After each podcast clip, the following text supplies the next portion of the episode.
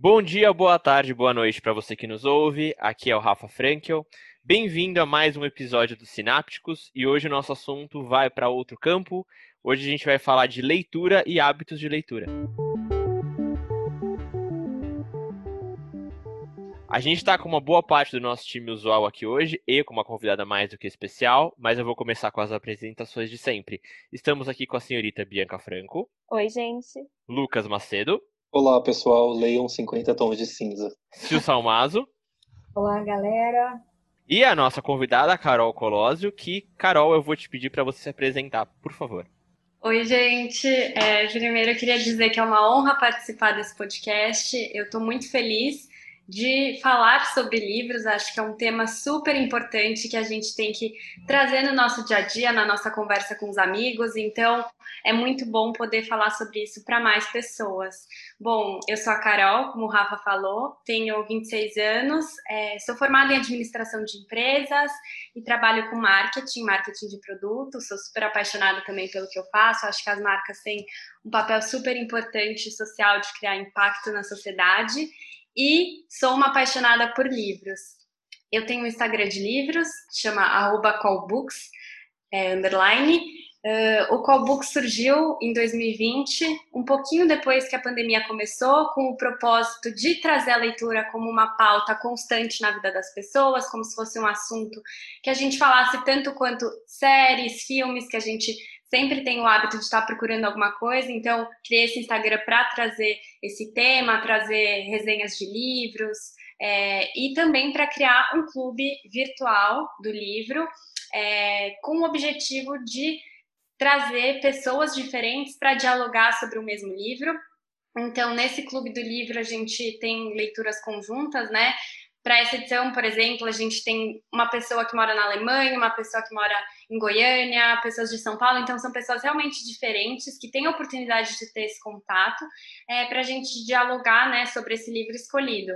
Eu, eu gosto de dizer que um livro ele nunca é lido da mesma maneira, né? Por mais que ele seja igual, cada um tem uma leitura diferente sobre um livro, e é por isso, né, que o Clube do Livro é muito legal, porque você consegue é, reler esse livro pela perspectiva de outras pessoas. Então, estou super é, contente com esse projeto, porque acho que eu vejo até uma mudança nas pessoas que são próximas de mim, que vêm falar mais sobre os livros. Eu vejo minhas amigas conversando mais, perguntando o que estão lendo. Então, eu acho que acredito muito que a gente é influenciadores dentro do nosso universo. Então, por isso que eu acho que é importante a gente estar tá trazendo esse assunto, né, no nosso dia a dia.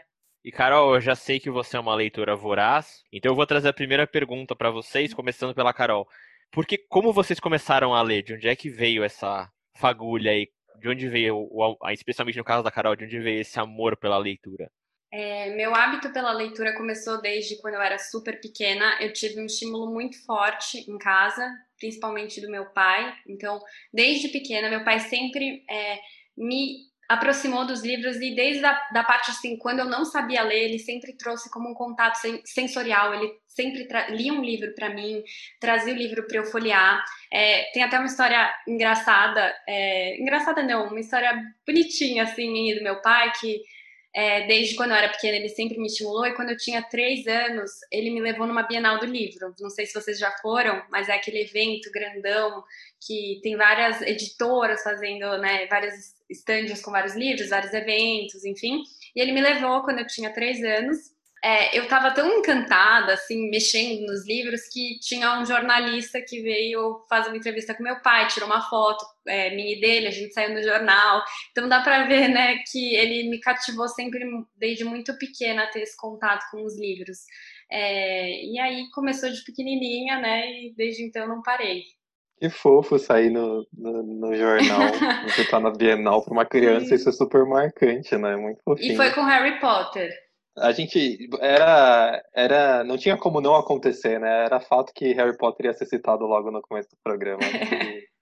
então, eu, eu venho de uma realidade muito muito sem grana, né? Tipo, família sem dinheiro e tal, mas em casa não tinha muito livro assim, então era realmente um negócio totalmente cult demais, não não tinha, não tinha acesso. E eu lembro que tinha em casa a almanac da Abril, que era uma enciclopédia E eu era apaixonado por aquilo, assim, eu lia muito. Não era, não era um romance, não era nada, mas era uma referência de livro. E eu gostava, assim, a Carol até citou da coisa do tátil, né, do, de pegar no livro, de ver a imagem, isso era uma coisa muito legal para mim. Mas eu acho que experiência de leitura, assim, eu quero fazer um, abrir um parênteses para o Almanacão da Turma da Mônica, que é a Turma da Mônica vive, me incentiva muito a ler. E assim, muito. É, é, pô, animal, assim, a Turma da Mônica até hoje eu sou apaixonado. Mas minha, minhas primeiras experiências com leitura, e acho que talvez isso explique um pouco minha personalidade. Eu lembro que, assim, eu estava na escola pública, a biblioteca sempre fechada e tal. É, mas eu lembro que teve algum programa de alguma empresa, eu não lembro qual era a empresa, tá? Mas eles doavam alguns livros para algumas escolas e eles faziam uma campanha cultural ali, que alguns alunos eram selecionados para ler é, acompanhar, fazer a leitura ali quase como um clube mesmo, com alguns outros alunos e com o professor, e enfim, entrar numa leitura mais profunda. E eu lembro que minha primeira leitura real, assim, mais crítica, foi com A Hora da Estrela, Clarice Lispector, que é um livro pesadíssimo, né? Que eu vou dar spoiler aqui. A personagem morre no final. E, e eu fiquei apaixonado, assim, mas eu dou, eu dou crédito também para a professora que me acompanhou, porque não foi só ler um livro, mas foi entender e pensar sobre as personagens e tal. Então, aquilo foi minha primeira paixão, mas era muito denso. E eu acho que a primeira vez que eu, por conta própria, quis ler também foi com Harry Potter. E é meio engraçado, porque tem um, tem um primo que talvez ele esteja ouvindo esse podcast, que ele não gosta de ler. E aí a mãe dele ficava insistindo para ele ler. E ela comprou Harry Potter, o quarto, Harry Potter e o Cálice de Fogo. E ele estava fugindo do livro, e um jeito dele fugir do livro foi deixar lá em casa, é, para ele não ler. E eu acabei lendo, e me apaixonei. Eu acho que eu li esse livro tipo umas sete vezes já eu acompanhava o lançamento, lia várias vezes e tal. E acho que foi a primeira vez que eu entendi que livro. É legal a Carol ter falado ali no começo de, do clube, de discutir livros como se fossem séries e filmes e tal. Porque realmente, assim, acho que Harry Potter foi o primeiro momento que eu entendi que que é igual um filme, sabe? Eu imaginava coisas, era fantasioso, mas era, era entretenimento, era divertido. Então acho que as minhas primeiras experiências foram ali com Clarice Lispector e falar do, do profundo do ser humano, mas também com Harry Potter para entender que, que leitura é legal e que é, é divertido e que leva para outro mundo. E, e putz, eu acho que foi um excelente começo, assim, agora olhando para trás. Foi, foi legal pra caramba. Depois dessa declaração Nossa. do Lucas, a gente sabe por que, que ele é estranho. Ele já era estranho de jovem. Não, e eu tô aqui pensando como que eu vou falar que eu lia Diário da Princesa. Eu e eu adorava Maggie Cabot quando o Lucas tava falando eu que também. Hector, eu tava, meu Deus, como que eu vou falar agora como eu comecei a ler depois dessa declaração aí do Lucas? O Diário da Princesa é uma das melhores séries de livro que existem. O primeiro Diário da Princesa é engraçadíssimo. É assim, maravilhoso. Assim, muito ah, bom. vocês o Lucas lembram? é um leitor eclético. A gente já total, consegue ver que total. ele é o leitor eclético do, daqui da turma. Não tinha. Não, a gente gravou episódio de empreendedorismo feminino. Vocês lembram? A Bela falou que ela, aos 15 anos, já lia a biografia do Steve Jobs. Total. É, então. Compartilhando então um pouquinho a minha experiência, eu também comecei com Harry Potter. Uma amiga minha, Jéssica, espero que ela ouça esse podcast que eu vou enviar para ela ouvir. É, ela tinha os livros e ela foi me emprestando. Eu ia durante os intervalos da escola, então foi sim com Harry Potter, a melhor série da vida.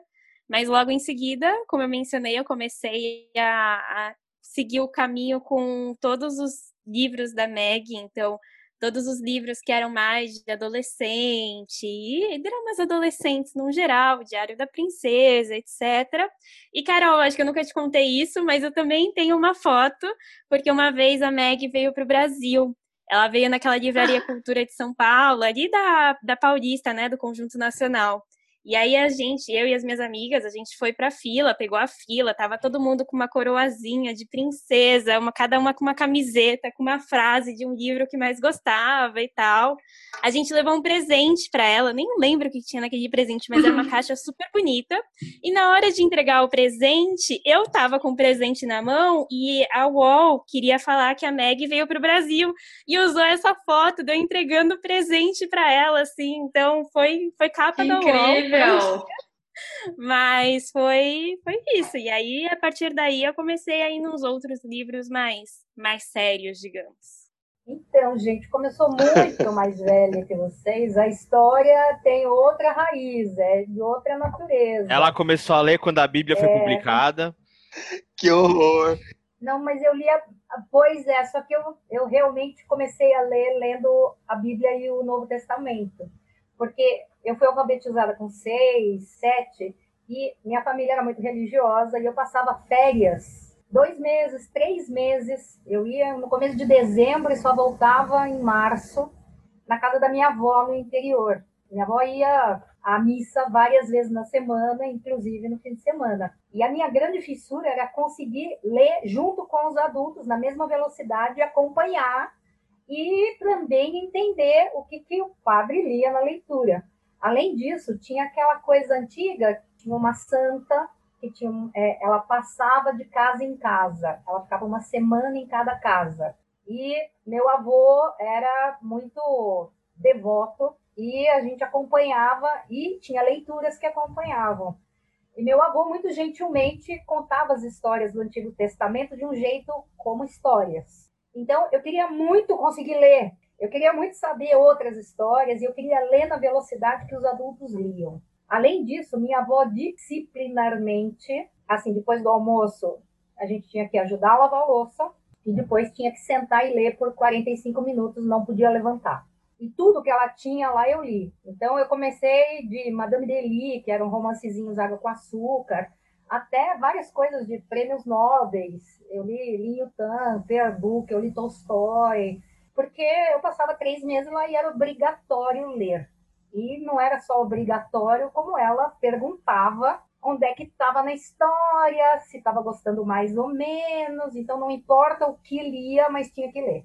E esse bichinho foi ficando, e aí nunca mais, né? Eu me distanciei de um livro, não, não dá para me distanciar de, de um, uma coisa que assim faz parte da minha história. Ô, Sil, então, eu acho muito legal você falar da Bíblia, tal, porque assim, isso me trouxe uma memória de quando eu era muito novinho. É, hoje não mais, né? Porque se eu entro numa igreja, uma igreja eu queimo, mas é, minha avó é muito religiosa. E eu lembro que ela contava as histórias também da Bíblia. E a Bíblia é um livro de parábolas, né? Então é, é para uma criança acaba sendo um pouco interessante, assim, a história do, do carinha que foi comido pela baleia lá, sabe? Então, pô, isso aí é, é. realidade fantástica, sabe? É, é legal, é interessante.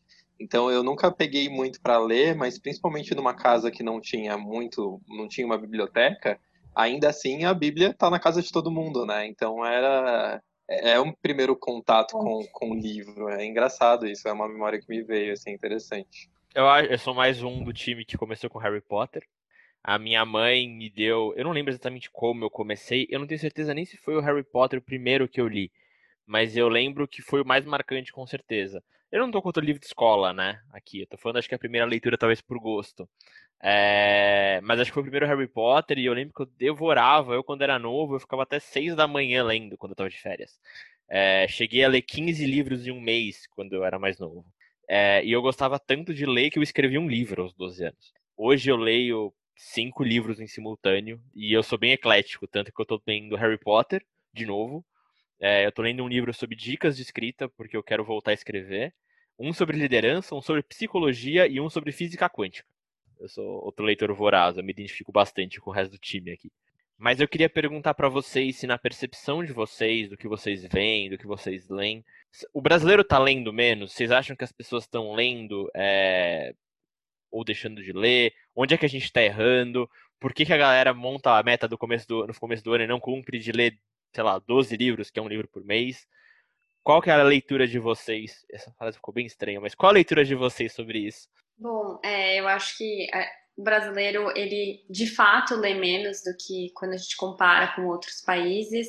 É, tem uma pesquisa super legal, que chama Pesquisa Retratos da Leitura no Brasil, que aponta que a média per capita é 4,96 livros por ano, é, mas se a gente levar em consideração quantos livros as pessoas de fato terminam, não só os que, ela, os que elas começam a ler, essa taxa cai para 2,48.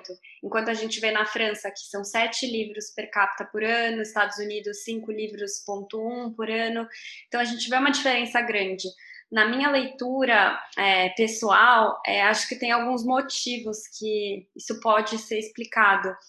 Eu acho que falta muito no Brasil é, é, esse incentivo ao hábito da leitura, o hábito diário, né? Inserir isso na nossa rotina como algo que faça parte tanto quanto a gente faz outras coisas. É, e essa cultura do ler, né? Então, que nem eu falei para vocês, um dos motivos de criar meu Instagram foi trazer esse, bater nesse tema todos os dias é, e trazer isso de uma forma descomplicada, né? Para que as pessoas realmente insiram isso na rotina. Então, também esse estímulo de quando é criança é importante. Eu não acho que só é, quando você lê desde pequeno que você realmente vai ser um leitor. Tem muitos casos de pessoas que se tornam leitores adultos aos 30 anos, então isso realmente é uma construção, mas também faz muita diferença desde quando você é pequeno estimular. Eu acho que também tem um pouco desse, desse fato nas escolas também, que os livros eles são empurrados à força. É muito compulsório. É, o Lucas teve uma experiência super legal, mas eu conheço muitas pessoas que pode ter sido traumatizante ler Clarice Lispector com 13 Sim. anos. E Carol, só um parênteses aqui, porque já que você tocou nesse ponto, é exatamente isso. Assim, eu me sinto muito privilegiado por ter tido, por isso que eu dei o crédito para a professora de ela ter sido uma pessoa muito delicada e muito sensível para conseguir me fazer entender aquilo, que não era fácil para uma criança entender. Só que ao mesmo tempo, eu acho que eu tive um gap aí, um intervalo muito grande até voltar a ler por prazer mesmo, porque o que acontecia na escola é que o, o professor vira e fala, puta, você tem que ler aqui Dom Casmurro, sabe? Que hoje, para mim, eu amo Machado de Assis, sabe? Eu amo Dom Casmurro, Memórias Póstumas de Brás Cubas, livrão, assim, eu acho incrível. Mas eu li agora, eu li com, tipo, 30 anos, porque eu não tinha bagagem para ler quando eu tinha. Você decora 15. a resposta para vestibular, né? Exato. Exatamente, esse é outro ponto que eu ia trazer. Isso está muito ligado a ler tais livros para passar na prova de vestibular, que a gente já sabe que é um momento muito delicado na vida de um adolescente. Então, eu acho que tem muitas pessoas, é até por isso que muita gente se afasta dos livros quando entra na faculdade, porque você lê muitos livros porque você precisa ler entender, são obras densas, são coisas difíceis e que nem o Lucas teve uma professora super legal, mas tem muita gente que não tem essa base. É, então eu acho que ler certos tipos de clássicos na adolescência, tipo, a Bi teve uma outra experiência super positiva, né, de, de ler o Diário da Princesa, que foi uma coisa que estava de acordo com, né, com o que ela conseguia lidar naquele momento e foi algo que estimulou ela positivamente. Então, eu acho que tem esse papel da escola que afasta muita gente da leitura quando chega, porque acho que quando você está na adolescência, você lê porque você precisa, né? E depois, quando você pode escolher, quando você está adulto, você se afasta. E também, é, agora falando do último ponto, que eu acho que porque o brasileiro lê mesmo, menos, o acesso ao livro ele é um pouco precário, né? Quem a gente sabe que não é barato comprar livros no Brasil, né? Então, eu acho que também é uma, um, um, fato que prejudica também o brasileiro ler menos, porque ele vai pensar, às vezes, ah, eu vou investir 40 reais para comprar um livro, 50 reais para comprar um livro, ou eu vou fazer uma outra coisa, né, de lazer, enfim. Então, eu acho que esses são alguns dos fatos, né, que contribuem para o brasileiro ler um pouco menos. É, eu acho que tem uma coisa também que eu não sei se você vê, que é parece que a gente ainda tem a ligação de que o livro ele não é necessariamente entretenimento, né? O livro ele é sempre uma coisa que, que é muito assim, ai, vai trazer a cultura. A gente já teve episódio sobre isso para falar sobre cultura inútil, mas sempre parece que o livro está nesse lugar de você vai aprender coisas e, enfim, eu acho que até aprende, né? Mesmo com os livros mais tranquilos, mas parece que tem uma coisa mais acadêmica. E aí eu lembro que quando a gente falou um pouco antes da gravação e eu falei na abertura de 50 tons de cinza, mas eu sou, apesar de achar ruim, eu sou super entusiasta das pessoas lerem. Pô, que legal que a pessoa. Eu via muita gente no metrô lendo e tal, mas tinha um pouco de preconceito, né? Eu lembro de ver muita gente lendo com cap... fazendo capinha para não ser reconhecido no metrô ali como se estivesse dando 50 tons de cinza.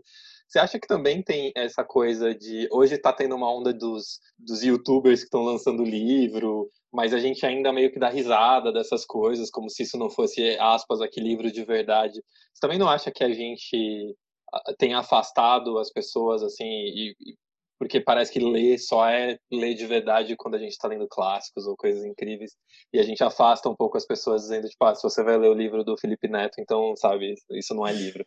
Eu concordo super com você. Acho que tem uma pressão social é, para as pessoas lerem e ainda lerem aquilo que é socialmente aceito. Então, a gente vê uma, uma, uma uma moda muito forte das pessoas lerem muito livros de desenvolvimento pessoal, de business, e eu particularmente é, eu leio aquilo que eu tenho vontade. Então eu não gosto muito de seguir esse flow e eu sempre tento estimular muito as pessoas que eu converso é, para ler. Eu acho que você só consegue criar o hábito da leitura quando você lê aquilo que você se interessa, aquilo que você gosta.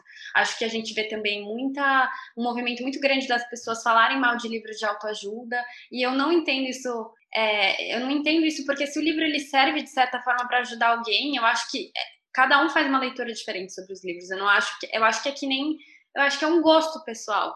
E eu acho que isso contribui, eu acho que as pessoas têm vergonha. Eu vejo muita gente postando no Instagram fotos de livros que são clássicos, livros que são mais hypados.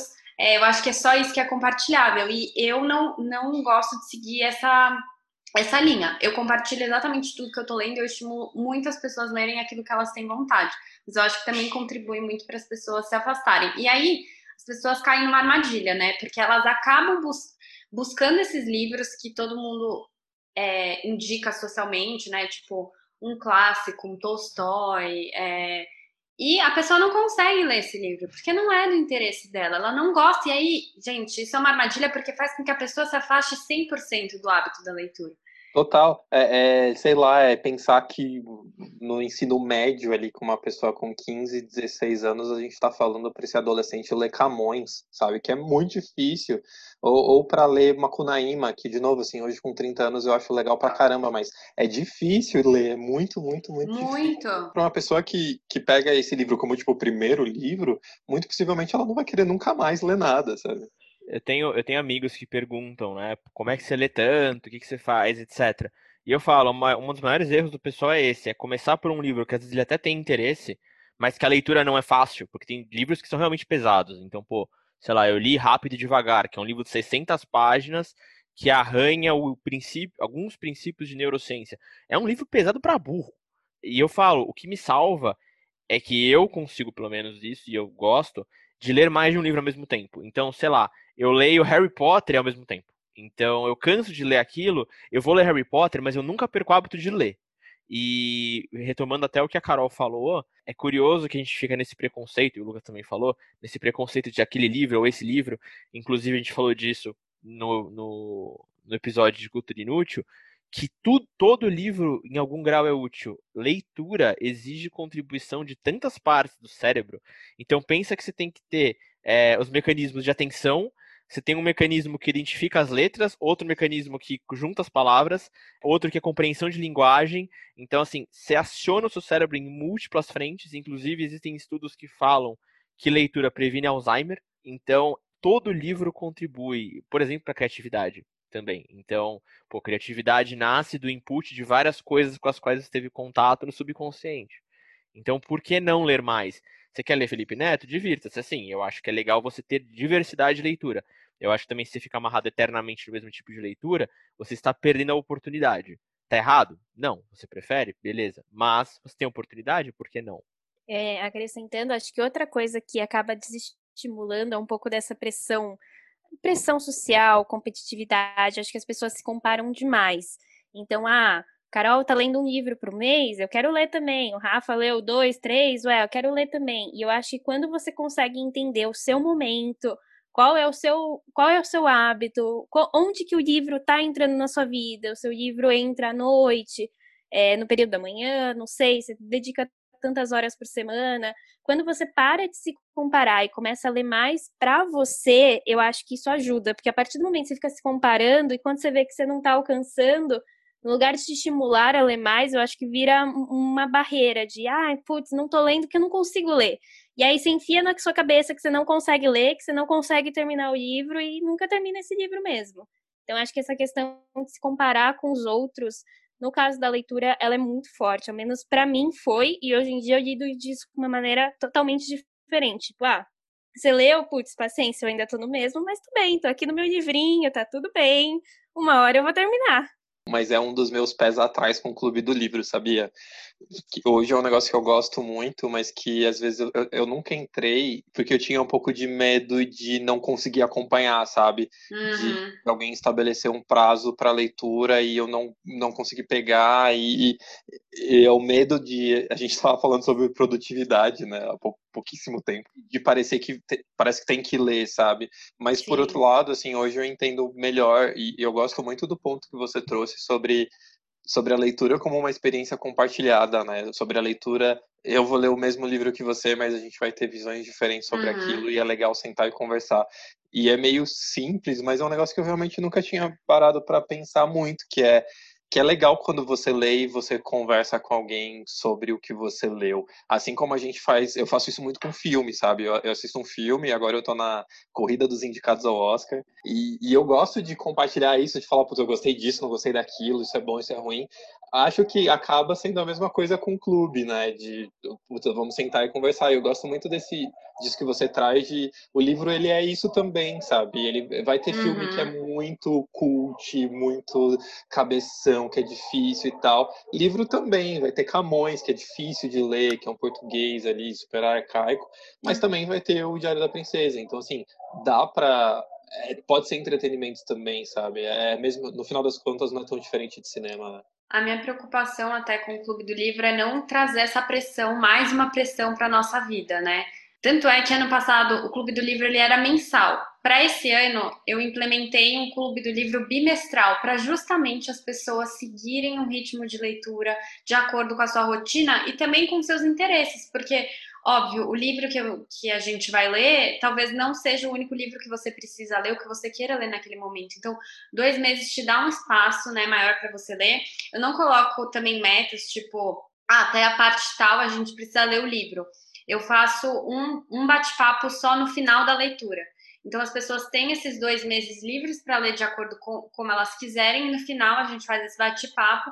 Então, realmente, é um, um, lema que eu trago muito é: nossa vida já tem obrigações e preocupações demais. Esse momento é para ser um momento leve, um momento tranquilo, é, e é muito aberto. Assim, às vezes, até quem não lê o livro inteiro pode entrar no bate-papo, eu mando o link se quiser ouvir, porque às vezes é um, uma discussão de uma pauta super pertinente. Eu tento, às vezes, também trazer convidados no no bate-papo para trazer o seu ponto de vista mais sólido. Então, por exemplo, ano passado a gente leu Prisioneiras do Drauzio Varela. Eu trouxe uma advogada que foi voluntária em presídios femininos para trazer o ponto de vista dela.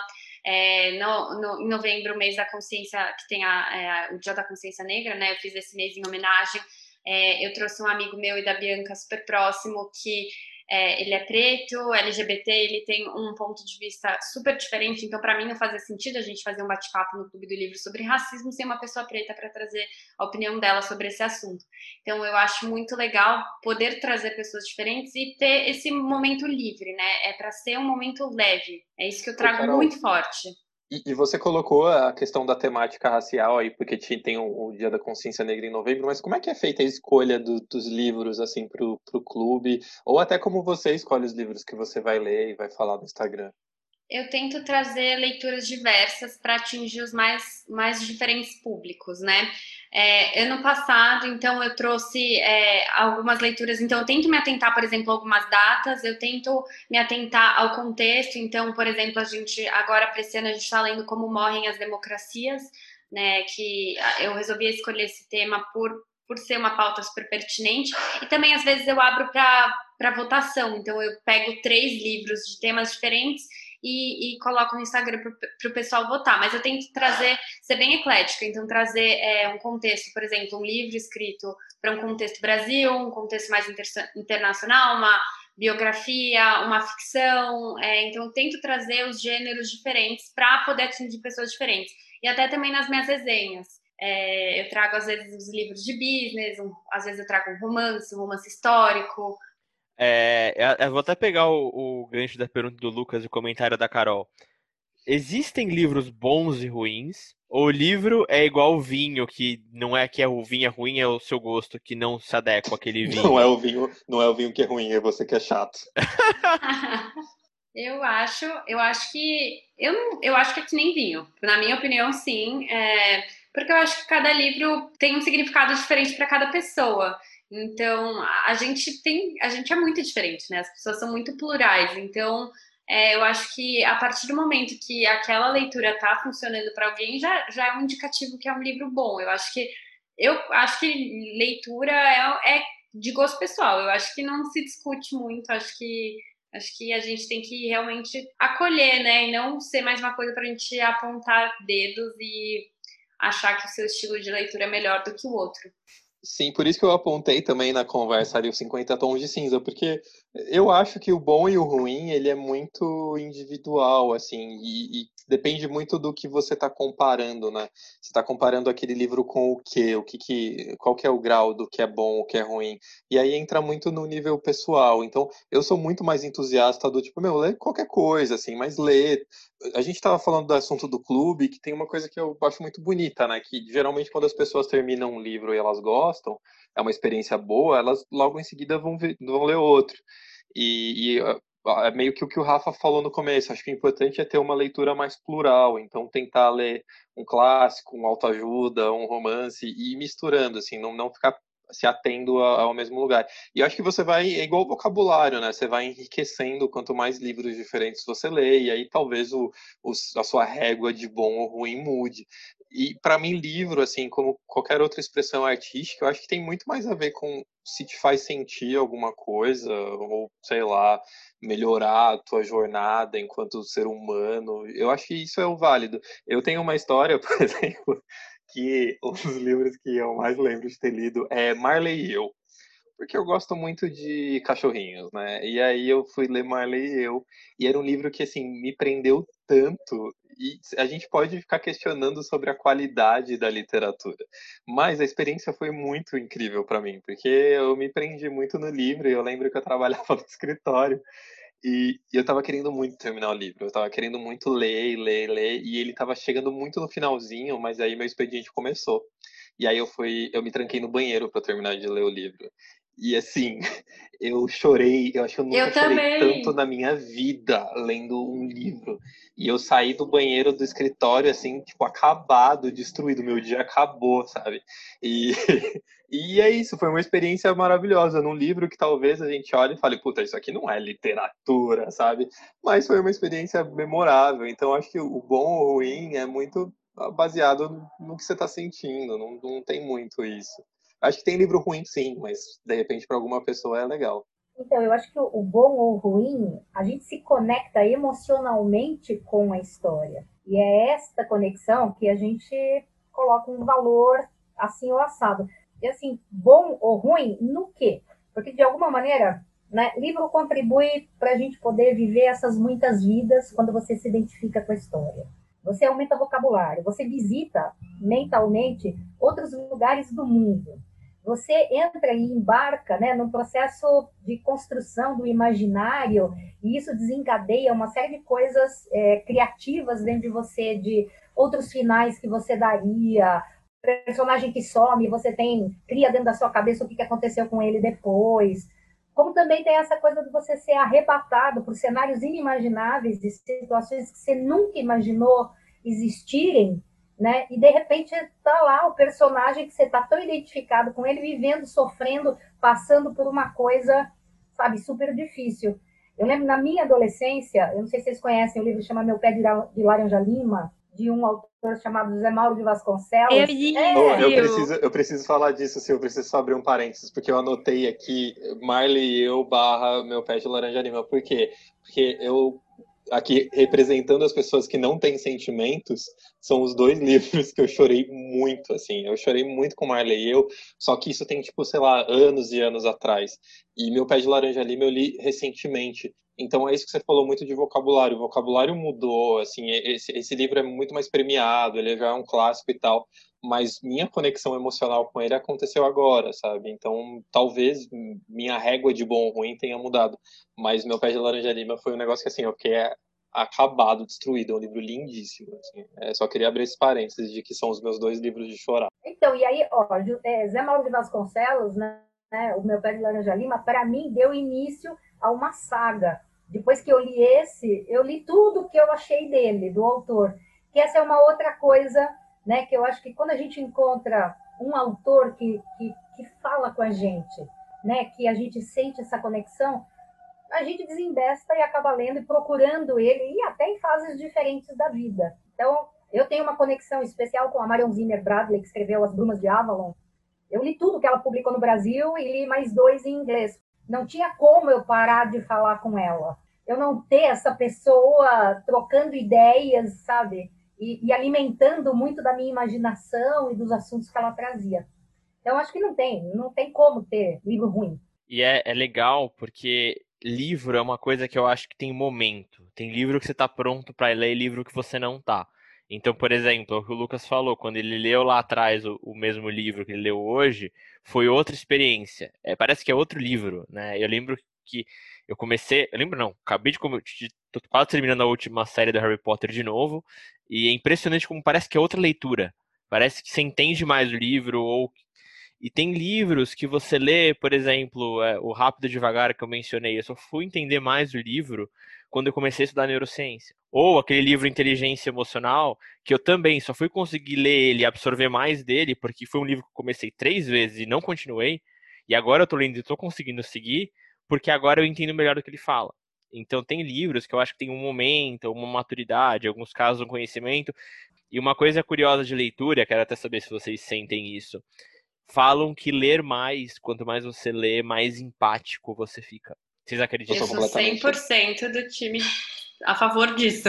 Eu não, como não tenho sentimentos psicopata. Não, ah, é, não, é, é, é, isso, é isso, Carol. É, eu acho que a questão toda aí, putz, você pode falar melhor, é que eu acho que talvez a gente se aprenda, a gente aprenda a viver outras realidades a partir dos personagens ou das situações que o autor coloca. Então, acho que para mim é, é uma ligação não, óbvia, né, mas ela é muito clara de que é isso, assim, a partir do momento que eu estou lendo a história de alguém e mais do que observar, mas o autor está descrevendo o que aquela pessoa está sentindo e, e, o que está acontecendo, eu acho que se você entra na história, se você acredita naquilo, é um passo para empatia, assim, você entender como são outras realidades, sabe? Os livros tornam é quando tem uma história diferente, eu acho que eles tornam táteis essas histórias. Então você consegue acompanhar uma jornada, como se essa jornada fosse sua, como se você estivesse vivendo essa jornada. Então, acho muito mais fácil você se conectar do que quando você sabe de algum fato isolado. É, então, acho que é realmente um exercício de empatia, assim, que você realmente se coloca naquele lugar, mas de uma maneira 360, porque você vê a história na subjetividade do personagem, você vê ela percebida por outros personagens, você vê a, o personagem vivendo aquilo. Então é como se tivesse, né? Você absorve isso como se fosse com você. A questão é que o livro ele não te dá todas as pecinhas, né? O audiovisual, ele te, você assiste uma coisa acontecendo. O livro, ele quase que te obriga a, a ser uma peça também naquilo, porque você imagina a personagem, você imagina a situação, então é quase como se não tá, não tá 100% ali, não tá tudo ali na tua cara. Então você precisa entrar um pouco, você precisa também deixar um pouco de você, se entregar um pouquinho. E acho que nessa mistura que nasce a empatia, né? Porque você de fato tá ali vivendo um pouquinho um pouquinho da história do outro, sabe? Eu acho isso bem, bem bonito em literatura. Eu acho que tem o exercício de, de viver a narração do outro, como de pegar a narração do outro para você. Eu acho que tem muitos momentos que a gente está muito na pele do personagem, conversando com ele, né? Falando, seu besta, por que, que você não fez isso, não viu aquilo? Não, não, não, não, não, não, não vai por aí. Tem muitas coisas assim, mas eu queria compartilhar uma, um comentário de uma paciente minha de 10 anos, que é uma leitora muito, muito curiosa, muito voraz. Ela está lendo no original Os Três Mosqueteiros atualmente. E ela já leu Harry Potter inteiro e ela já leu várias outras coisas. E ela estava indignada porque ela, ela também terminou N with E, sabe? A, a, ela viu a série, ela leu os livros e ela estava indignada porque por que, que mudam as histórias nos filmes? Por que, que eles não põem as coisas nos filmes? Essa era a grande questão dela, e ela falava assim: eu prefiro muito mais ler o livro porque eu sei o que o personagem pensa, porque o livro me conta. E quando eu vou ver o filme, eu não sei o que ele pensa. Eu fico olhando, ele só faz coisas, mas ele não vira para a gente e fala: então, eu fiquei sentindo chateado depois que não sei quem falou. Eu falei: É uma análise brilhante. E eu acho que é exatamente isso. Né? Para mim, os livros têm mais sentido. Lógico que a velocidade. Eu adoro cinema, eu adoro teatro, né? eu, eu gosto de histórias como um todo. Mas eu acho que essa peculiaridade o livro tem. O livro tem todo o tempo. O filme tem uma hora e cinquenta, duas horas para contar. Então, você não mergulha do mesmo jeito, você não sente do mesmo jeito. Você tem toda uma outra linguagem que te comove, a linguagem visual, cor e a música por trás, mas eu acho que é, um, é uma outra é uma outra vibe, né? um outro flow. Ler, eu acho que traz uma, um mergulho muito mais intenso e por isso trabalha muito mais emoção. E acho que é essa habilidade linguística, né? Como falar as coisas, como expor tal coisa. É maravilhoso. Eu acho incrível, né? Situações, é, fatos muito tristes, coisas muito complexas, transformadas numa palavra escrita, sabe? Que escorre, que de repente dá forma a uma coisa que era muito vaga na minha cabeça. Acho maravilhoso isso. E, e, existe um conceito, né, que chama, chamam de teoria da mente, que é a capacidade de se colocar no lugar do outro, de olhar para a pessoa e na vista ou em pequenos sinais entender o que a pessoa está pensando, o que ela está sentindo. Quando você lê uma história, você está exatamente na cabeça de alguém. Então, é uma forma muito legal de você tentar expandir a sua forma de pensar sobre os outros. E eu acho que é um negócio mega inconsciente que funciona pra caramba. E, aí tá o grande valor, né? O pessoal acha que só tem que ler livro de business e não sei o quê, quando na verdade uma das características mais importantes dos negócios é saber ler as pessoas. E você não vai aprender isso no livro de business, você vai aprender isso lendo outros tipos de livro que vão te desenvolver isso de outra forma. Mas trazendo o exemplo de um livro de business, que era o estava lendo o livro de criatividade SA, que é o CEO da Pixar, né? Hoje em dia da Disney e tudo mais. Ele conta muito da história dele. É, é óbvio que não tem tanto esse negócio de emoção como no, no livro de ficção e tudo mais, que é um livro um pouco mais racional, entre aspas. Mas ele fala que uma das maiores é, dificuldades que eles tinham no comecinho é como trazer emoção para um desenho, e ainda mais um desenho computadorizado. Então eu acho que é, é, isso que prende a gente, assim, no livro traz essa emoção, e é isso que os desenhos, os filmes, séries, eles tentam despertar na gente, porque se não desperta essa emoção, a gente não vai se conectar e a gente não vai seguir, a gente não vai prender a gente, né? Então, às vezes, às vezes o livro não traz emoção, mas ele traz um exemplo que traz emoção, como o de, o de Criatividade S.A. Então, eu recomendo para quem quiser ler. E voltando para o mundo de hábitos de leitura, eu queria botar um debate aqui.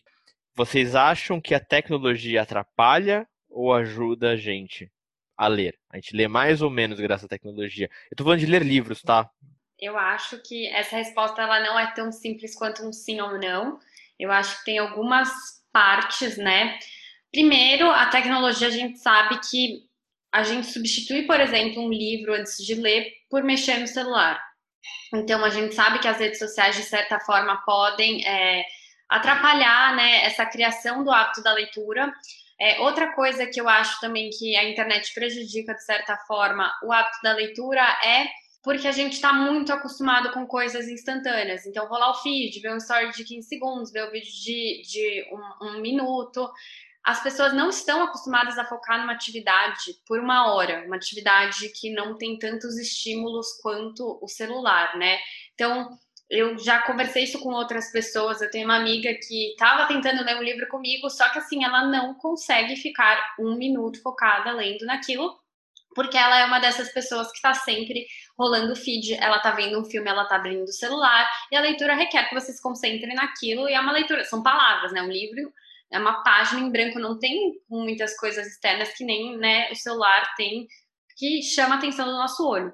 Mas, colocando como contraponto, eu acho que a internet, de certa forma, também facilita o acesso à leitura, que nem a gente estava falando de é, e-readers, né? A gente tem os e-books, então a gente consegue ter um acesso melhor à leitura. A gente tem um acesso melhor à leitura para comprar livros, porque antes a gente tinha que ter aquele evento de ir na livraria, que eu amo, é muito gostoso, mas na pandemia a gente sabe que a gente não pode fazer isso, então ter também a, a, os e-commerces para a gente achar esses livros, né? Nem sempre as livrarias têm esses livros, ou a quantidade de, de títulos é limitada, então na internet a gente consegue achar uma diversidade maior de livros. É, e também tem as redes sociais, né? Que nem tem o meu Instagram, tem outras várias contas que você pode seguir para pegar dicas de leitura e aplicativos também, que nem o, o, Goodreads, que é um aplicativo super legal que você pode é, ter dicas das suas próximas leituras, ele, ele te ajuda a encontrar livros parecidos com o seu estilo, você consegue fazer listas.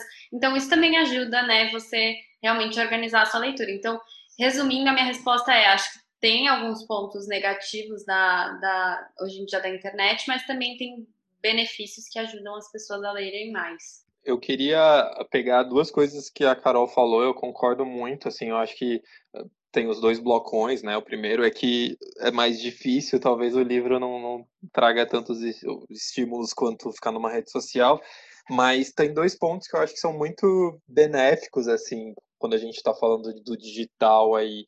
É, algumas coisas que eu vejo, principalmente que a gente viu esse mercado literário entrar num buraco, né? Porque tudo que era mídia impressa começou a sofrer muito, revista, livro, eh, jornal, migrar desse do físico ali do, do impresso para o digital foi muito doloroso para muita muita empresa, é, o setor que sofreu muito, mas acho que a internet possibilitou aí marcas fazerem aqueles kits que vai mensalmente, então tem clubes de livro, tem kitzinhos, tem mais proximidade com os autores. Então eu acho que agora a gente está pegando o momento que a curva começa a subir de novo, é, que esse mercado literário começa a, de novo crescer e ganhar espaço, isso muito graças à, à, internet, mas tem dois pontos que eu acho que são muito interessantes. Assim, o primeiro é o acesso, que a Carol já falou, mas mais que isso, tem, tinha muita cidade que não, não tem livraria, assim, a gente mora em São Paulo e aqui tem muito acesso, mas se você pensa numa cidade ali do interior do interior,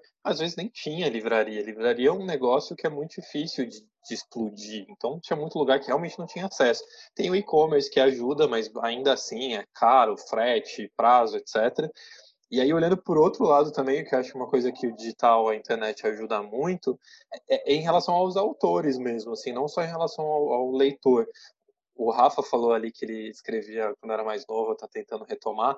Se a gente vai pensando no mercado literário há, sei lá, 20 anos, possivelmente um autor novo ele ia ter que bater muita cabeça para conseguir ser publicado, assim, ele ia ter que bater de editora em editora, enfim, ia ficar muito na dependência dessas empresas. Hoje em dia eu consigo escrever um livro aqui e subir para a Amazon no mesmo dia, sabe?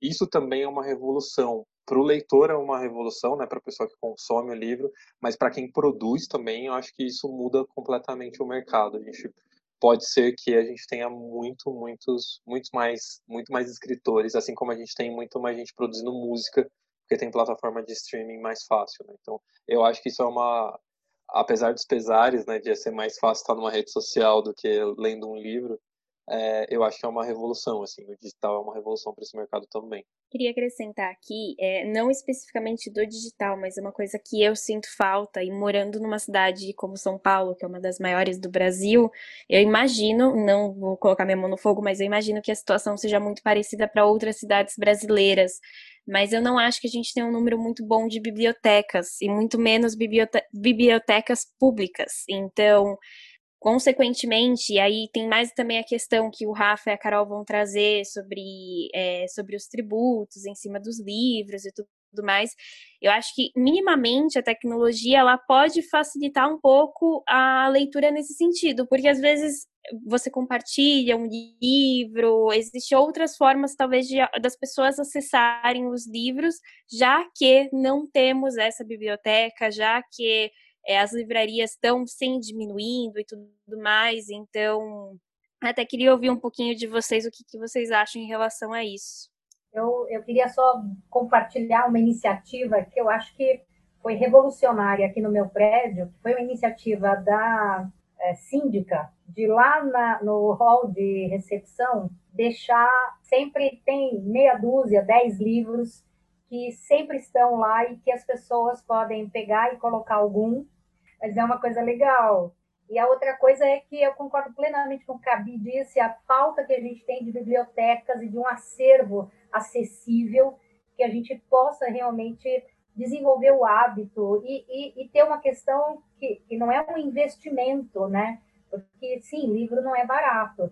Meu filho mora nos Estados Unidos, mora em Boston, e, e minha netinha, que tem dois anos, ela, minha nora pega livros na biblioteca todo, toda semana. Então, a quantidade de livros infantis de qualidade, desde aqueles, sabe, pop-up, aqueles que saem, e livro de capa dura, e livro, livros caros, que jamais a gente daria conta de comprar a variedade que é possível ter. E como ela, com dois anos, ela já tem o hábito de sentar e ler os livros, de folhear os livros. E ela conta as histórias, assim, né, no nenenês dela. Eu tenho certeza que esse hábito já está ali. Então, acho que a gente, infelizmente, não tem mesmo esse recurso das bibliotecas e ele faz uma diferença muito grande, muito grande. Sim, porque o livro não pode ser um objeto estranho, né? Eu lembro muito da minha infância disso, do livro ser, ser um negócio quase assim, inacessível. A biblioteca tinha a biblioteca, mas a biblioteca estava fechada, porque tinha o preciosismo com, ai, não é todo mundo que pode ir lá, que pode pegar, que pode folhear. Quando na real a gente está falando do contrário, né? Todo mundo devia devia poder pegar um livro. A gente falou também, não quero estender muito, mas a gente falou no programa sobre, não lembro mais qual era o tema, mas que a gente estava falando do consumo compartilhado, de que a gente lê um livro, a gente absorve a história e quando a gente absorve a história e aquilo já está sedimentado, o livro ele é um pedaço de papel. Então ele, ele tinha que ir para frente, ele tinha que ir para outra pessoa, ele tinha que ser compartilhado nessas iniciativas da, da troca de livros ali no condomínio. A gente podia ter, deixar o livro no metrô a gente acha que tem um preciosismo ainda, e o digital ajuda muito em relação ao acesso, mas, pô, você que tem um livro em casa, passa para frente, sabe? Você já absorveu essa história, compartilha com outras pessoas, porque senão o livro vai ser só um monte de papel na sua casa. Então, na falta de bibliotecas, vamos, vamos tentar fazer alguma coisa. A Bi comentou, e a Carol tinha trazido isso antes de gente conversar, né? Essa questão da taxação dos livros. Que existe esse mito que beira o absurdo de que só as classes altas leem. Existe um estudo do Instituto Pro Livro de 2019 que mostra que não, que na verdade você tem bastante leitor. Se você somar a classe C, C, D e E, você tem mais leitores do que na classe A. Então não é verdade. E essa questão da taxação, eu vou deixar até a Carol comentar aqui. Minha visão, completamente absurda. Ah, é só rico ler. Mesmo se isso fosse verdade, pior ainda, você está aumentando o preço que já é, já, já é complicado, se dificulta mais ainda. Se as pessoas não compram por causa do preço, ou o preço não é a questão, então cria outros incentivos, mas taxar livro, gente. É surreal. Carol, se quiser comentar a respeito. É, só para contextualizar um pouquinho para quem está ouvindo a gente não, não ouviu falar sobre esse tema, é, a nova reforma tributária está é, tá impo tentando impor um imposto é, com uma alíquota de 12% em taxação dos livros. Eu não sei se vocês sabem, o livro ele tem imunidade tributária prevista em Constituição desde 1946. Isso foi super é, defendida pelo Jorge Amado e desde então a nossa Constituição atual, até que é de 1988, é, ainda tem esse direito, essa imunidade e reforçada e garantida olhando na minha visão, a gente está retrocedendo algo que a gente conquistou, né, anos atrás, é um retrocesso e a justificativa do governo federal é exatamente esse ponto que o Rafa trouxe, é que, a, que livro é uma. Só quem lê livro é rico, então vamos taxar o livro, porque daí quem vai pagar esse imposto é o rico, né? E isso é uma, uma inverdade, né? Super, super grande, né? Porque, como eu disse para vocês, tem uma pesquisa que eu estava olhando, né, que chama Retratos da Leitura no Brasil, e a gente consegue ver que a, a, a classe A é a, a classe da sociedade que teve a maior queixa, queda na taxa de leitura, de acordo com essa pesquisa, enquanto a classe é, C tem 46% da classe C lendo livros e aumentando, e as classes com, que recebem apenas um salário mínimo é, tem 51% dessa classe com o hábito da leitura diária. Então, eu acho que você ainda está segmentando mais, você está dizendo que a literatura não é para essas pessoas que claramente são leitores e lembrando que na classe C e D a gente tem analfabetos né, funcionais, a gente tem analfabetos, então dessa, a gente ainda tem uma fatia muito grande dessa classe que lê, é, e é um, uma pauta que a gente precisa defender, né? Tem até uma, uma petição que está na bio do meu Instagram, quem quiser assinar para a gente para apoiar, que é uma iniciativa que chama hashtag Defendo o Livro. Então, eu, sou, eu levanto super essa bandeira nas minhas redes sociais, acho que a gente tem que trazer esse ponto e não cair nessa armadilha, né, nessas inverdades, né, que o governo traz, porque é fácil a gente associar, ah, quem lê livro é rico porque né, a gente sabe que no Brasil o acesso é um pouco limitado, mas a gente não pode cair, a gente tem que ir atrás, tem que se informar, e mesmo se fosse, né, como o Rafa falou, a gente tá tirando o acesso, ainda mais, dificultando ainda mais o acesso para as pessoas que já não têm. Nossa, é muito legal você ter trazido isso, assim, de verdade, porque, pô, foi minha realidade toda, assim, morar no extremo leste de São Paulo, pegar trem para ir pro trabalho, assim, uma hora e meia no trem, e ver muita, muita gente lendo. É, então é muito não real, cara. E se a gente começar a colocar na ponta do lápis alguns detalhes, a gente está falando de uma população que às vezes não tem acesso à internet ilimitada. E, e o livro acaba sendo o companheiro durante o, o, a jornada de de volta para o trabalho. É, é, muito louco porque é, é, muito, parece um desconhecimento da realidade dessas pessoas. Assim. Então o livro, ele é sim, assim, um companheiro para essas pessoas e, e, circula mais. Talvez essas pessoas não vão tanto na livraria para comprar livro, mas elas se emprestam, elas têm ali é, uma circulação maior. E para isso eu estou falando no sentido do entretenimento, mas até no sentido mais acadêmico da coisa, para essas classes e para mim foi isso, tá? Para mim o livro ele era um passaporte também para sair de, dessas classes e tentar crescer, porque é através dali que você adquire conhecimento, cultura, blá blá blá e todas essas coisas que que são jargão aí, mas é verdade, livro é, era uma coisa que talvez para essas classes seja mais importante, não é só ter uma biblioteca em casa, sabe? É realmente o livro é uma ferramenta. Então é muito triste ver que a gente está pensando em numa medida que vai afastar mais ainda essas pessoas de, de ter acesso a um negócio que é tão básico e tão importante. Então, pô, que bom que você levantou esse, esse tema aí. Pode deixar que estarei lá no seu Instagram assinando petição. Vamos que vamos. Ô, Carol, eu quero fechar, eu quero fechar com uh, duas perguntas para você, que eu gostaria de ouvir de você. E no final eu vou pedir para você e para os demais indicarem um livro. Então, a minha pergunta para você é: qual é a sua sugestão para que as pessoas que estão te ouvindo agora elas criem um hábito de leitura saudável? E como você sugere que elas possam escolher um bom livro? Eu acho que um bom livro é ruim, mas talvez uh, uma leitura mais adequada ao perfil delas. É, eu acho que para criar o hábito da leitura é meio que um apanhado de tudo que a gente já disse, mas primeiro de tudo é se desprender dessas amarras sociais de você ter que ler alguma coisa que outra pessoa está lendo ou que é moda naquele momento. Então, primeiro de tudo, procurar algo que você se interessa. Pega um livro que tem uma linguagem também que não seja algo que seja cansativo para você. Escolher o momento que você gosta de ler, então eu pessoalmente gosto muito de ler antes de dormir, mas eu conheço muita gente que gosta de ler logo que acorda ou na hora de almoço. Então você testar e ler em momentos que você sabe que você vai conseguir cumprir, né? Porque às vezes você tenta criar, que nem aquela, a gente falou das metas de começo de ano. Ah, eu vou ler muito e aí você começa a colocar na sua rotina algo que não tem a ver, né, com você e com a sua realidade. Então, achar o momento, escolher um livro legal e colocar metas curtas. Não colocar uma meta tipo, eu vou ler 20 livros esse ano. É colocar metas, né, que sejam super realistas, que, que deixar levar, não colocar, tipo, ah, eu preciso ler esse livro em um mês. E estabelecer períodos. Então, cinco minutos é o que você consegue ler? Lê, se propõe a ler cinco minutos, mas tente ler todos os dias, porque aí é inevitável vir uma coisa que faz parte da sua vida, né? Eu vários amigos assim que eu ajudei a reavivar esse hábito da leitura colocaram essas metas pequenininhas de dois minutos e começaram a sentir falta disso. Quando pararam, é, um dia que não conseguiu ler, sentia falta disso. Então, mas colocar metas pequenas, vai, vai no seu ritmo, pega cinco minutos, cinco páginas, duas páginas, não importa. O importante é você ler todo dia, porque a partir do momento que você cria esse hábito, você sente falta, né, quando você não faz isso.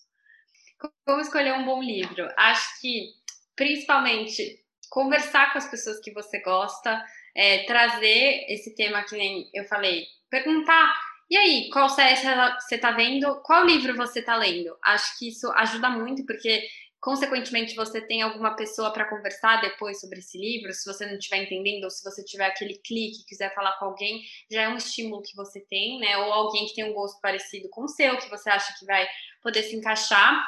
É, acho que também, né, seguir Instagrams literários que nem o meu, é, aproveitando para puxar, né, para o meu lado, mas ajuda muito. Quando eu comecei a ler muito mais depois que eu terminei a faculdade, que o meu ritmo aumentou muito, foi graças a Instagram de leitura que eu pude né, ler resenhas para escolher um livro mais adequado. Então, é, esses Instagrams, eles já geralmente né, mastigam um pouco da, da sinopse do livro juntado com a opinião pessoal. Então, você consegue sentir um pouquinho mais né, do que, que do que, que essa história tá, tá querendo contar, se tem a ver com você.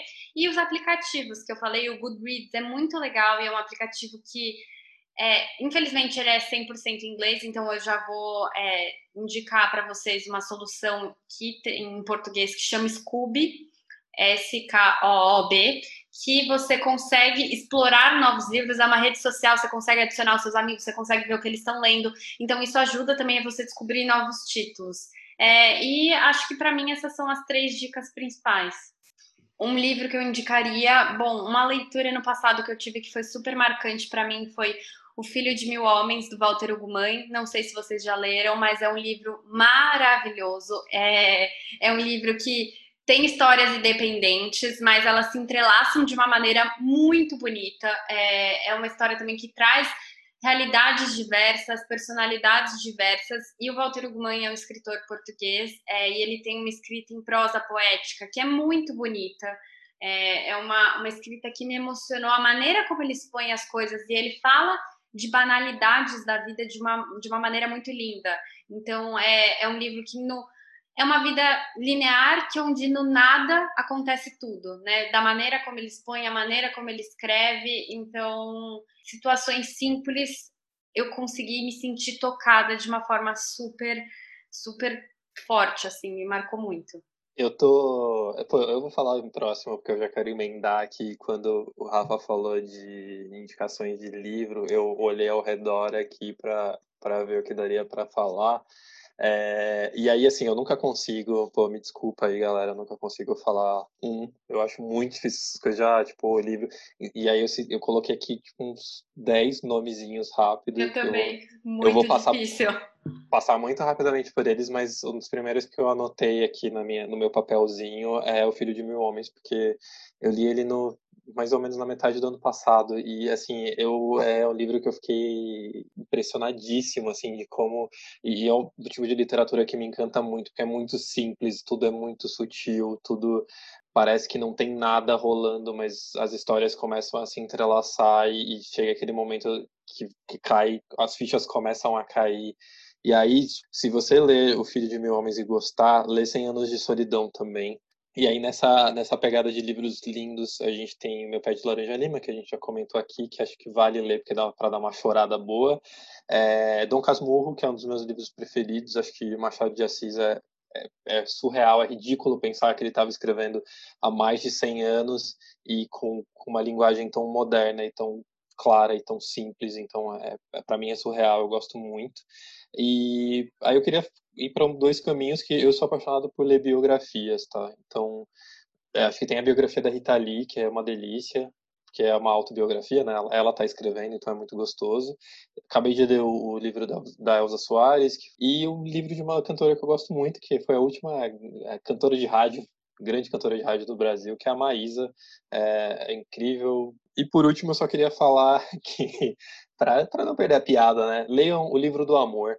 É um livro em dois, em dois volumes e, e é uma, acho que ela é psicóloga, ela conta a história do, da história do amor desde o tempo das cavernas até hoje em dia, com uma visão muito prática sobre o que é o amor, a construção social de estar apaixonado, casamento e tal. Então é, é muito uma leitura muito legal. Esse é mais difícil de achar em formato digital, mas recomendo a leitura, super gostosa e dá para dá para entender bastante como a gente se relaciona hoje em dia e por quê. É, eu tenho um livro de ficção, eu vou indicar o livro que eu estou lendo esse ano, é, que é um livro que o Rafa me deu, e eu sei que a Sil gosta bastante dele também, que é O Nome do Vento. É um livro muito bom, é uma ficção muito, muito boa mesmo, acho que prende bastante, mas ele é um livro muito comprido. Então, assim, é, o primeiro livro ele tem 600 páginas, o segundo tem mil páginas. Quando eu olhei, eu falei, meu Deus, por que, que eu comecei a ler? É, e eu acho que um ponto bem importante para quem está tentando criar esse hábito de leitura E o que me motiva muito é quando eu vejo que eu estou finalizando o livro, que eu tinha muito esse problema de começar a ler o livro e parar.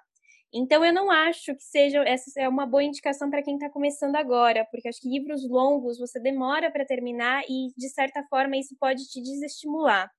Então, vou trazer uma indicação de um livro mais curtinho, que eu gostei bastante, que é o Outliers, e ele não é ficção também. É, eu acho que é um livro que dá para ler mais rápido. Eu acho que quando você finaliza ele, você se motiva a ler outros livros também. Acho que ele toca questões muito importantes, principalmente para a gente entender por que, que algumas pessoas elas acabam se destacando. Não é simplesmente sorte, não é só dom, é, tem vários fatores externos que influenciam cada pessoa a ter se destacado em determinado lugar e momento. Então, esse é um. E um livro que eu quero ler, que também é muito curtinho, não posso indicar, mas acho que o Rafa pode falar. E o Rafa falou que todo, todo mundo deveria ler, que é O Pequeno Príncipe. Acho que é um livro super curtinho. Se você estiver começando agora, quiser um livro Se eu pudesse mais falar, fácil... é meu livro preferido. Se eu, tipo assim, eu não gosto de também que nem o Lucas, eu tenho dificuldade em escolher um, mas é um livro que me marcou de pequena até hoje. Quando eu leio, sempre tem um significado diferente. É um livro que é simples, mas muito forte. Assim. Eu ia indicar é ele um dos também. meus queridinhos. Sil?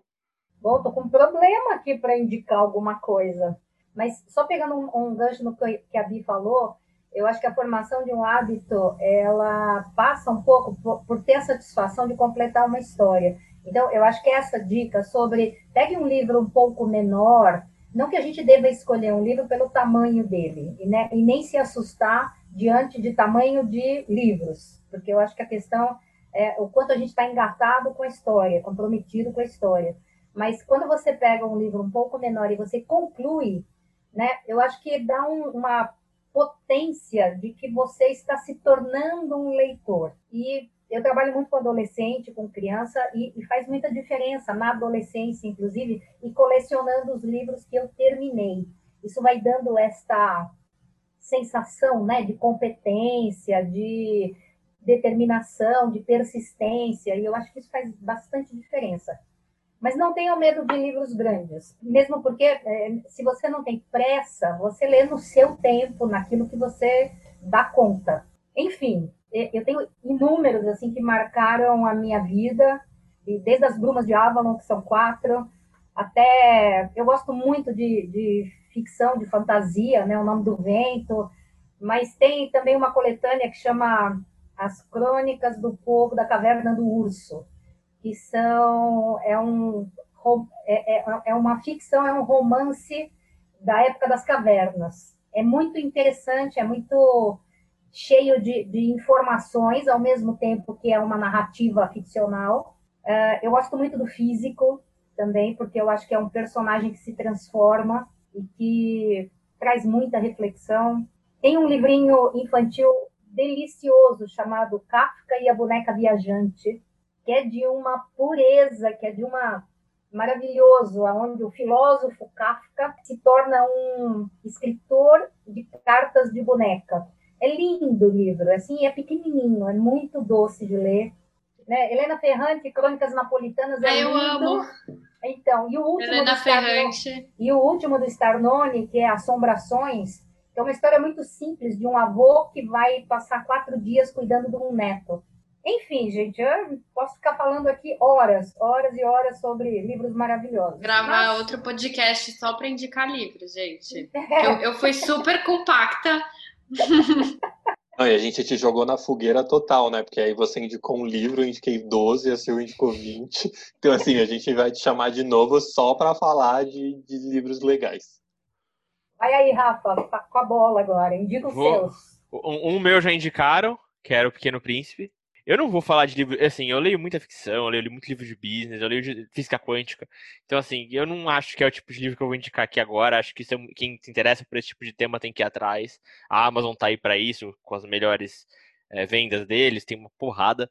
Mas, assim, três livros que mexeram muito comigo. O Pequeno Príncipe, que eu acho que é um livro que você tem que ler dez vezes. Que cada, é o que a Carol falou, cada vez que você lê, você tem uma reflexão diferente. O livro é incrível, extremamente simples, mas incrível. É, o outro, por acaso, e eu só me dei conta disso enquanto estavam falando, foi a Carol que me indicou, inclusive, que é A Morte é um Dia que Vale a Pena Viver. que é um livro que faz pensar demais, é um livro muito bom. O outro que eu queria indicar é um livro para quem gosta desse assunto, mas eu acho muito legal, que é Como o Cérebro Cria, o poder da criatividade humana para transformar o mundo. Ele é um livro escrito por um neurocientista e por um compositor musical. E eles misturam as visões deles, então você tem um pouquinho de ciência, mas você tem muito da, de como o nosso cérebro desenvolve a criatividade. Acho que é um livro muito legal para a gente começar a reavaliar a forma como a gente pensa, como a gente constrói, e até para entender por que, que um livro de ficção pode contribuir tanto para a gente. Eu quero então sugerir de novo que, pessoal, vocês sigam o Instagram da Carol, é callbooks, C-O-L, books é B-O-O-K-S underline. É, não deixar de seguir a gente, o arroba sinápticospod. E um outro lugar para vocês procurarem bons livros é no nosso site, que é o artieri.com.br barra indicacois. Né? Não tem o cedilha nem o acento. É, Artieri é A-R-C-I-E-R-E. Obrigado, Carol, de verdade. Acho que o programa Obrigada foi fantástico. Queremos, inclusive, ter a oportunidade de gravar com você presencialmente. Obrigado para você que está ouvindo a gente e até a próxima. Isso conclui a nossa discussão de hoje. Eu quero agradecer mais uma vez pela sua companhia e fico o convite para seguir discutindo com a gente através do nosso Instagram, sinápticospod, e mandar todas as suas dúvidas e sugestões. Caso prefira também, você nos encontra no site artieri.com.br ou no e-mail contato artieri.com.br. Artieri se escreve A-R-C-I-E-R-E. Obrigado de novo por participar com a gente e até a próxima.